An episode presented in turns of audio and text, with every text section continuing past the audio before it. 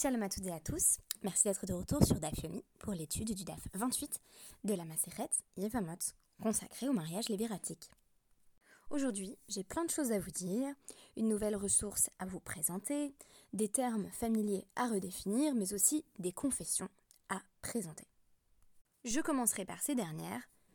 Sachez simplement que je trouve la Maseret Yevamot extrêmement difficile. Je ne me souviens pas d'avoir éprouvé les mêmes difficultés face à Hérouvine, qui est aussi euh, réputé pour être l'un des traités les plus difficiles du Talmud. Je dois avouer qu'en général, je consacre mon podcast à la petite partie du DAF qu'il m'a semblé comprendre et j'essaye euh, de rendre cette partie aussi pédagogique et didactique que possible. Mais il y a des pans entiers euh, du DAF. parfois j'ai vraiment l'impression de tout simplement passer à côté de pans entiers du DAF. Alors, ce n'est pas faute d'utiliser des ressources diverses et variées. Je consulte à la fois le Dafyomi Stendhal Center, la traduction de Sefaria, euh, le site du Kollel Dafyomi Advancement Forum et à partir d'aujourd'hui, My Jewish Learning. Et pourtant, euh, les cas euh, de mariage et remariage sont si alambiqués que je peine parfois à véritablement saisir ce qui se joue à travers le DAF. Et c'est une expérience d'étude qui a quelque chose d'assez frustrant. Et en même temps, ça crée une forme de stimulation. Parce que je me dis, bon, il faudra clairement euh, revenir au traité Yevamot. Et j'ai l'impression que le Adran Alar que je vais prononcer quand j'aurai terminé l'étude de ce traité prend un sens nouveau pour moi. Parce que Adran Alar, c'est littéralement nous y reviendrons. Et d'habitude, je disais, bah, nous y reviendrons parce que j'ai bien aimé le traité. Alors que là, c'est vraiment nous y reviendrons dans l'espoir de comprendre, parce que l'étude du Dafyomi, il faut bien le dire, demeure une étude relativement superficielle, euh, à travers laquelle on survole un petit peu le DAF. Et donc, euh, c'est pas forcément euh, toujours facile d'aller en profondeur dans les sujets abordés à travers une simple étude quotidienne à laquelle on ne peut se consacrer qu'une heure ou deux. Je pense que nous sommes nombreuses et nombreux à étudier le Dafyomi et à avoir parfois le sentiment d'être passé à côté de quelque chose. Simplement d'habitude, j'avais parfois l'impression d'être passé à côté d'une remarque marginale ou d'un petit bout euh, du DAF étudié. Et là, parfois, c'est euh, vraiment euh, une quasi-majorité. Donc, si vous avez des podcasts à proposer sur Yevamot, surtout avant Pessar, je suis toujours aussi débordée, donc je vous en serai extrêmement reconnaissante de passer à l'action et de proposer vos lectures. Et si il y a surtout des, lecteurs et lectrices du Talmud euh, plus compétents ou compétentes que moi-même, et qui auraient déjà étudié Yevamot, qui n'en seraient pas à leur coup d'essai, euh, je vous en saurais gré de euh, proposer des analyses plus fines. Parce que autant vous dire que ce qui me convient le mieux à l'heure actuelle, c'est sur le Dafyomi Advancement Forum. Donc le site d'un collège, c'est la page Dafyomi for Kids. Donc le Dafyomi pour les enfants, là, je suis toujours sûre de tout comprendre. Euh, tout va bien, au moins je me dis, j'aurais retenu ça. Et je pense que c'est la nouvelle approche que j'ai adoptée euh, face à Yevamot. Hein. c'est au lieu de me dire, essayons de retenir le plus possible parce que j'avais l'impression d'avoir bien compris, là c'est plutôt, essayons de retenir un point précis sur chaque DAF euh, qui mérite d'être partagé avec vous. Aujourd'hui, je vous propose une nouvelle ressource pour l'étude du DAF Yomi. si vous utilisez des ressources en anglais. Alors, il s'agit du site My Learning. Aujourd'hui, a été publié un article qui s'intitule Badiboom, le mauvais boom, et qui a été rédigé par Sarah Ronis, qui est elle-même une universitaire. Vous trouverez euh, des résumés du DAF euh, quotidien. Et euh, voilà, j'ai trouvé sa perspective intéressante parce qu'elle va vraiment résumer une marloquette, un dissensus particulier qui fait son apparition dans notre DAF. Deuxième point, j'ai décidé de reprendre euh, une habitude que j'ai trouvée euh, sympathique dans euh, le Dafyomi for Kids. Alors, je ne garantis pas de le faire quotidiennement, mais c'est tout de même intéressant. Dans le Dafyomi for Kids, il y a toujours le mot du jour. Et le mot du jour, c'est en gros Tanya ou Inamiari. Enfin, essayer d'apprendre un peu les connecteurs logiques de l'Agmara. Et ici, le mot du jour était l'Echatrila. Et ce qui est intéressant, c'est que dans le Dafyomi for Kids, l'Echatrila est traduit par idéalement. Souvent, on dit l'Echatrila Bediavan, a priori, a posteriori. Mais je trouve ça très intéressant de dire que l'Eratrila définit la situation telle qu'on aurait aimé l'envisager, tandis que Bediabad, c'est face à la réalité, face au fait accompli. Voilà, c'est simplement une nouvelle perspective que je voulais vous apporter sur la distinction euh, établie entre l'Eratrila et Bediavad, qui a beaucoup de ramifications à la rigue, donc savoir bien la définir, euh, c'est toujours extrêmement utile. Nouveau point maintenant, la référence du jour. Alors, j'ai déjà traité du doute hyperbolique et du doute métaphysique. Euh, qui euh, concerne véritablement tout témoignage des sens et tout jugement qu'on pourrait formuler à partir du témoignage des sens. bref, le doute que Descartes lie à une illusion, à, une erreur et à une illusion ontologique, et qui euh, font office de euh, moments euh, fondateurs dans le cheminement de la connaissance, moment à travers lequel on ne tient rien pour certain, ne serait-ce que provisoirement avant de rétablir l'origine d'une connaissance. Ici, j'avais envie de citer les principes de la philosophie.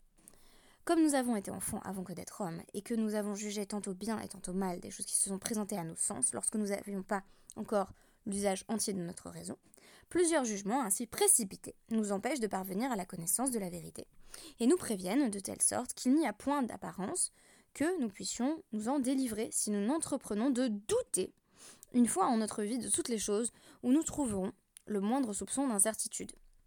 Donc, euh, on tire euh, de notre enfance et des impressions de notre jeunesse euh, des préjugés et une forme de précipitation dans la pensée ou de raccourci de pensée qui nous empêche de bien juger.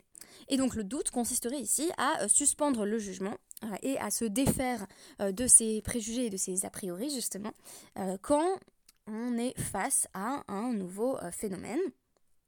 Et c'est ce moment de doute, ce moment de suspension du jugement qui euh, sert d'étape essentielle pour parvenir à la connaissance de la vérité. Alors, dans la Guémara, vous savez que parfois on termine un débat sur Teku. Euh, donc euh, on laisse à Eliaou Hanavi le soin de venir résoudre les contradictions et les questions laissées en suspens. mais ici, on se retrouve avec une Guémara ambiguë qui ne nous propose pas non plus de règles claires. Et ici, le doute est lié à la transmission. C'est-à-dire qu'on va avoir affaire à euh, une question de tradition d'enseignement. En gros, euh, la question, ça va être de rapporter ce qu'on dit Beth et Beth. Et ce qu'on dit Beth et Beth Shammai va être médié à travers euh, d'autres rachamim, mais il va y avoir doute sur ce qu'ont véritablement dit Beth et Beth Shammai. Ça montre bien qu'on se situe avec la Gemara dans une tradition pleinement orale et que parfois un sage allait arriver en disant Moi j'ai entendu Beth dire X et Beth Shammai dire Y, et un autre sage se rendait au Beth et disait exactement l'inverse, et attribuait à Beth et à Beth des oppositions, euh, des positions pardon, euh, opposées. La question dans le DAF du jour est la suivante. Que faire, que font les Batédinim, donc les, cours de justice, euh, si quelqu'un décide de faire le yiboum malgré tout, ou fait le yiboum par erreur, donc procède au mariage léviratique, avec une belle-sœur que cette personne n'aurait pas dû épouser. Donc, on se reporte à la Mishnah de Yevamot 26a, qui parlait d'un cas de euh, quatre frères. Euh, donc deux, deux, de ses frères ont épousé deux sœurs, et euh, ces deux frères sont morts sans leur laisser d'enfants. On nous dit que les deux frères restants n'épousent pas les, deux sœurs, mais font Khalitsa. Donc procèdent à la cérémonie du déchaussement, à travers laquelle ils se séparent de, de, de ses belles-sœurs, et donc euh, ils, n'auront pas de lien de mariage libératique avec elles, ils sont euh, contraints de les libérer. Et on nous dit, qu'est-ce qui se passe euh, si les frères survivants ne sont pas au courant, ou n'ont pas du tout envie d'appliquer les règles rabbiniques, et que chacun d'entre ses frères décide d'épouser, la veuve. Donc à chaque fois une veuve différente, puisque je rappelle qu'il y a deux veuves, sachant que l'interdit euh, de faire euh, Yeboum avec euh, deux sœurs est lié au fait que on ne peut pas épouser deux sœurs. Donc il ne peut pas non plus y avoir de mariage libératique avec celle-ci. Et donc on nous dit, le cas c'est Kadmu Vechansu Yotsu. Alors est-ce que si ils, sont allés de l'avant et qu'ils se sont mariés, Yotsiu, est-ce qu'il il y a divorce? Alors la question ça va être qu'en pense Bethilal et Beth On nous dit, bah voilà, on va répondre avec une braïta. Tanya, Rabbi Eliezer Omer. Voilà, peut-être que Rabbi Eliezer va pouvoir nous dire ce que disent Beth et Beth Shammai. Beth Shammai omrim, Yekaimu, Beth. Beth Shammai, ils disent, eh ben, le mariage euh, continue, il hein, n'y a pas de problème. Euh, euh, normalement, les là, justement, idéalement, il n'aurait pas fallu faire ça, mais maintenant que c'est fait, eh ben, tant pis. Et Beth Hillel, ils disent, non, non, il faut divorcer, parce que c'est pas du tout un mariage convenable, en fait. Rabbi Shimon Omer, Yekaimu. Rabbi Shimon affirme, lui, euh, que le mariage euh, continue, donc n'est pas brisé, et en cela il semble être d'accord avec Shammai. C'est sans compter sur la complication introduite par euh, Abba Shaul. Abba Shaul Omer. Kal hayalahem levatilel davarze. Abba Shaul dit non, non, non, moi j'ai entendu que Beth là-dessus, ils sont plus mekilim, c'est-à-dire ils font preuve de plus de, souplesse. Et donc ils ne sont pas dans, la rigueur sur ce point. Et c'est Beth Shammai qui dit Yotziu, qui force à divorcer, ou Beth Hillel Omrim, mais Beth Hillel dit euh, bah voilà, le mariage est maintenant contracté. Euh, là encore, situation de Bediaba, devant le fait accompli, on ne force pas euh, les deux frères à divorcer, bien qu'ils aient épousé leur belle-sœur, qui était elle-même sœur. On constate qu'on se retrouve avec deux versions du même débat entre Beth Hillel et Beth. Mais du coup, on ne sait pas ni exactement ce que pense Rabbi Shimon, parce que c'est vrai que on sait que Rabbi Shimon, il a dit le mariage continue, mais on ne sait pas s'il est d'accord avec Beth Hillel ou avec Beth Shammai. Et du coup, on n'est pas en capacité de déterminer la loi, parce que... Euh, bah parce que tout simplement, la loi, elle est selon Beth Hillel, mais si je sais pas ce qu'a dit Beth Hillel, parce que j'ai une contradiction entre Rabbi Eliezer et Abba Shaoul, euh, bah, me voilà euh, dans l'embarras. Alors on pourrait certes poser que de manière générale, quand il y a un cas des comme ça, une sorte de, seconde opinion qui est affirmée comme un après-coup, euh, ou une forme de euh, lishna kana, lishna batra, c'est-à-dire dans la Gemara, une première formulation et une reformulation qui vient contredire la première, on a tendance à suivre la deuxième. Et euh, je proposerai cette hypothèse pour résoudre la contradiction. Donc on suivrait plutôt Abba Shaoul. Et Abba Shaoul, il dit que, euh, Beth dit que le mariage peut continuer. Donc, a priori, on pourrait dire, bon, c'est ça la, dernière chose qui est mentionnée. Euh, donc euh, ça pourrait euh, être le cas. Mais c'est sans compter sur le fait que Rabbi Shimon va arriver et dire une troisième chose, à savoir bet Non, ils sont d'accord, bet et bet ils sont d'accord que le divorce est nécessaire et lui, Rabbi Shimon, est le seul à affirmer contre bet et bet que le mariage peut continuer. Le fait est que dans le Shulchan Aruch, on va trouver quelque chose qui ne résout pas totalement notre difficulté, puisque Yosef Caro affirme que si euh, les frères sont allés de l'avant et ont fait chacun un hiboum avec les deux sœurs, euh, on les contraint à quitter ces deux femmes, donc à quitter leurs nouvelles épouses, mais il y en a qui disent qu'on ne les force pas à divorcer.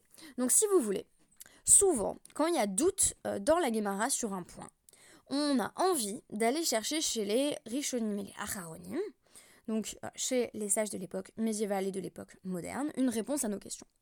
Euh, ça m'arrive parfois d'être un petit peu impatiente face à une soulia où il y a beaucoup de euh, back and forth, voilà, les arguments qui se suivent les uns les autres. On pourrait dire il y a Jika, on pourrait dire Nzika, est-ce qu'il y a vraiment un lien de mariage libératique si fort que ça, etc., etc. Et ça continue sur des pages et des pages. Et on a envie d'avoir la conclusion. Et donc, si on est impatient comme ça, on se tourne vers les alachistes.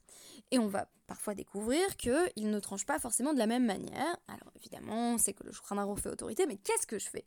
Si j'ouvre le Shulchan et qui me dit, il y en a qui disent ci et il y en a qui disent ça. Sachant que c'est censé être mon guide légal. Euh, me voilà dans l'embarras. Alors il y a un principe que je pense qu'on pourrait appliquer à ce cas, qui est que quand dans le Shulchan on énonce une première opinion, puis un Kadeh puis une deuxième opinion, euh, ou un Yashomrim, il y en a qui disent aussi que en général, on a tendance à suivre plutôt la dernière loi qui a été énoncée. Ça nous permettrait de résoudre le, doute ici, de ne pas rester justement sur un doute hyperbolique qui empêcherait toute décision à la Et donc on trancherait comme Rabbi Shimon et comme Abba Shaoul rapportant les propos de Beth à savoir les Kaimou. Le mariage peut continuer, euh, bien qu'il euh, soit advenu dans des circonstances un petit peu douteuses. Notez que ce ne serait assurément pas le cas s'il, avait s'agi d'un mariage totalement illicite, par exemple, euh, avec une herva, c'est-à-dire avec une belle-sœur, qui serait pour une autre raison une relation interdite pour le beau-frère. Par exemple, si c'était sa fille ou, sa mère. On peut imaginer comme ça un certain nombre de cas qui nous ont déjà été présentés euh, en amont dans le traité Yevamot. Donc ici, on nous dit, bon, c'est pas un mariage idéal, mais c'est un mariage qui tient la route. En même temps, cela nous révèle que la loi va instituer des principes clairs, mais qu'on doit ensuite définir les paramètres du non-exercice de la loi. En d'autres termes, que fait-on si les personnes transgressent la loi, l'enfreignent Est-ce qu'on continue à l'appliquer coûte que coûte, ce qui impliquerait un divorce forcé? Ou est-ce qu'on laisse les personnes assumer leur choix? Ici, la réponse pourrait aller dans le second sens. Et de manière plus générale, ça pose la question du doute. Peut-on rester sur un doute en matière alarique en apparence, tout à fait. C'est exactement ce que fait le Shulchan en nous disant il y en a qui disent qu'il faut divorcer et il y en a qui disent qu'il ne faut pas divorcer. Mais c'est comme si, euh, avec notre esprit euh, justement cartésien contemporain, on voulait ne pas en rester au doute hyperbolique. Et donc on a établi des principes de lecture du Shulchan Aruch, comme l'idée en vertu de laquelle euh, le second Yashomrim ou le second Ikadéamri, donc la seconde formulation de la réponse à, une question, constituait la conclusion du Shulchan Aruch. On a établi ce genre de règles parce qu'on n'a pas envie de rester sur un doute. Et en fait, en matière halachique, euh, on a envie d'avoir des positions euh, tranchées. Et du coup, ça me m'invite à penser un décalage entre le langage de l'Agmara, qui est un langage où le doute a toute sa place, et où on peut finir des questions sur un técou. On peut dire, eh ben cette question-là, elle n'est pas résolue. Mais il y a quelque chose d'insoutenable au niveau de la pratique quotidienne, parce que si on ne sait pas quoi faire, on ne sait pas quoi faire. Donc on crée des codes halachiques et même des codes de compréhension de la pour qu'on n'en reste jamais sur un doute du point de vue de la pratique. Je distinguerai donc deux cas le doute sur le plan des idées, de la philosophie et de la réflexion, qui est tout à fait intégré dans la logique de la Guémara, et qui reste, sinon souhaitable, du moins admis. C'est-à-dire qu'il y a, oui, des discussions qui vont terminer dans la Gemara sur un doute, et on va en rester là. Et oui, on n'aura pas de réponse forcément, il n'y a pas de petit euh, euh, carnet ou de... Euh, je sais pas, moi, quand j'étais petite fille, je recevais ces carnets de jeux comme ça où il fallait trouver les bonnes réponses, etc. Et moi, j'allais tout de suite à la fin, la page des bonnes réponses. parce que j'avais une forme d'impatience, j'avais vraiment plus envie d'avoir la réponse que de faire le jeu. Et eh ben, la Gemara ne marche pas comme ça. Dans la Lara, on peut parfois fonctionner de la sorte en se disant j'ai envie d'avoir directement la réponse et de sortir du doute. Auquel cas, je vais consulter le Shulchan Aruch. Si le Shulchan Aruch n'est pas clair, je vais appliquer des principes de compréhension du Shulchan Aruch. Parce que pour guider notre pratique quotidienne, on a besoin de principes établis. Mais n'oublions pas que la source de ces principes établis n'est autre que ce texte qui laissait sa place au doute et à l'ambiguïté. Alors, rendons à la Gemara sa part de doute. Merci beaucoup et à demain.